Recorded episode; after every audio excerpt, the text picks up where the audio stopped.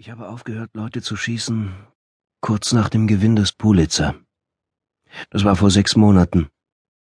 Mit Menschen war ich schon immer begabt, aber sie haben mich auch fertig gemacht. Und das lange bevor ich den Preis erhielt. Trotzdem schoss ich weiter. Auf einer blinden Suche, der ich mir nicht einmal bewusst war. Es fällt wahrscheinlich schwer, das zu glauben, doch der Pulitzer war für mich nicht der gleiche Meilenstein wie für die meisten anderen Fotografen. Mein Vater hat ihn zweimal gewonnen. Das erste Mal 1966 für eine Serie in Macomb, Mississippi. Das zweite Mal 1972 für ein Bild von der kambodschanischen Grenze. Diese Auszeichnung hat er nie in Empfang genommen. Der belichtete Film wurde von den amerikanischen Marines auf der falschen Seite des Mekong aus seiner Kamera gezogen. Die war alles, was sie fanden. 20 Aufnahmen auf 3X brachten Licht in den Ablauf der Ereignisse. Mein Vater hatte den Motor seiner Nikon F2 auf fünf Bilder in der Sekunde stehen, als er die brutale Exekution einer weiblichen Gefangenen durch einen Soldaten der Roten Khmer schoss und anschließend das Gesicht des Henkers, während dessen Pistole auf den ebenso tapferen wie törichten Mann herumschwang, der die Kamera auf ihn gerichtet hielt. Ich war damals gerade zwölf Jahre alt und zehntausend Meilen weit entfernt doch die Kugel traf mich mitten ins Herz. Jonathan Glass war lange vor diesem Augenblick eine Legende. Doch Ruhm ist kein Trost für ein einsames Kind. Ich habe meinen Vater nicht annähernd oft genug gesehen, als ich klein war, und in seine Fußstapfen zu treten war für mich eine Möglichkeit, ihn besser kennenzulernen. Ich trage noch immer seine mit Kampfspuren übersäte Nikon mit mir herum. Ein Dinosaurier nach heutigen Maßstäben. Doch mit ihr habe ich meinen Pulitzer gewonnen. Mein Vater hätte es wahrscheinlich amüsiert, dass ich aus Sentimentalität seine alte Kamera benutze, doch ich weiß, was er zu meinem Preis gesagt hätte. Nicht schlecht für eine Frau. Und dann hätte er mich umarmt. Gott, wie sehr ich diese Umarmung vermisse.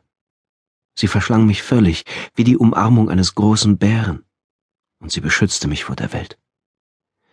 Seit 28 Jahren hatte ich diese Arme nicht mehr gespürt, und doch sind sie mir noch genauso vertraut wie der Geruch des Olivenbaums, den er vor meinem Fenster pflanzte, als ich acht wurde. Damals betrachtete ich den Baum nicht als das großartige Geburtstagsgeschenk, doch später, nachdem mein Vater verschwunden war, erschien mir der süße Duft, der nachts durch mein offenes Fenster trieb, wie sein über mich wachender Geist. Es ist lange her, dass ich unter diesem Fenster geschlafen habe. Für die meisten Fotografen bedeutet der Gewinn des Pulitzer Triumph und Bestätigung, den entscheidenden Durchbruch, den Punkt, an dem das Telefon zu läuten beginnt und die Traumjobs angeboten werden. Für mich war es der Haltepunkt. Ich hatte bereits zweimal den Kappa Award gewonnen, der für Leute, die sich auskennen, der wichtigere von beiden Preisen ist. 1936 schoss Robert Capa das unvergängliche Foto eines spanischen Soldaten in dem Augenblick, als ihn die tödliche Kugel trifft. Und Capas Name ist ein Synonym für Tapferkeit im Kugelhagel. Capa nahm sich in Europa, kurz nachdem er und Cartier-Bresson und zwei weitere Freunde Magnum-Fotos gegründet hatten, meines damals noch jungen Vaters an. Drei Jahre später, 1954, trat Kappa in einer Gegend, die zu dieser Zeit französisch Indochina hieß, auf eine Landmine und gab damit das tragische Vorbild, dem auf die eine oder andere Weise mein Vater, John Flynn, Errols verwegener Sohn, und ungefähr 30 weitere amerikanische Fotografen während der drei Jahrzehnte der Konflikte folgen sollten, die der Öffentlichkeit als Vietnamkrieg ein Begriff sind.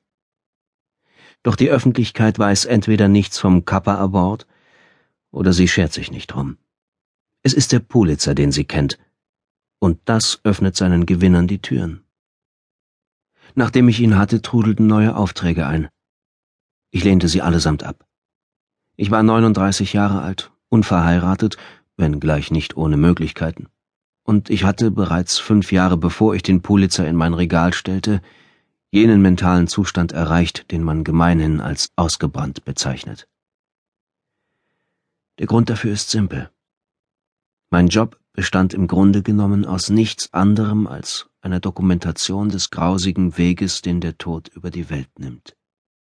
Tod kann natürlich sein, Doch ich habe ihn meist als eine Manifestation des Bösen erlebt.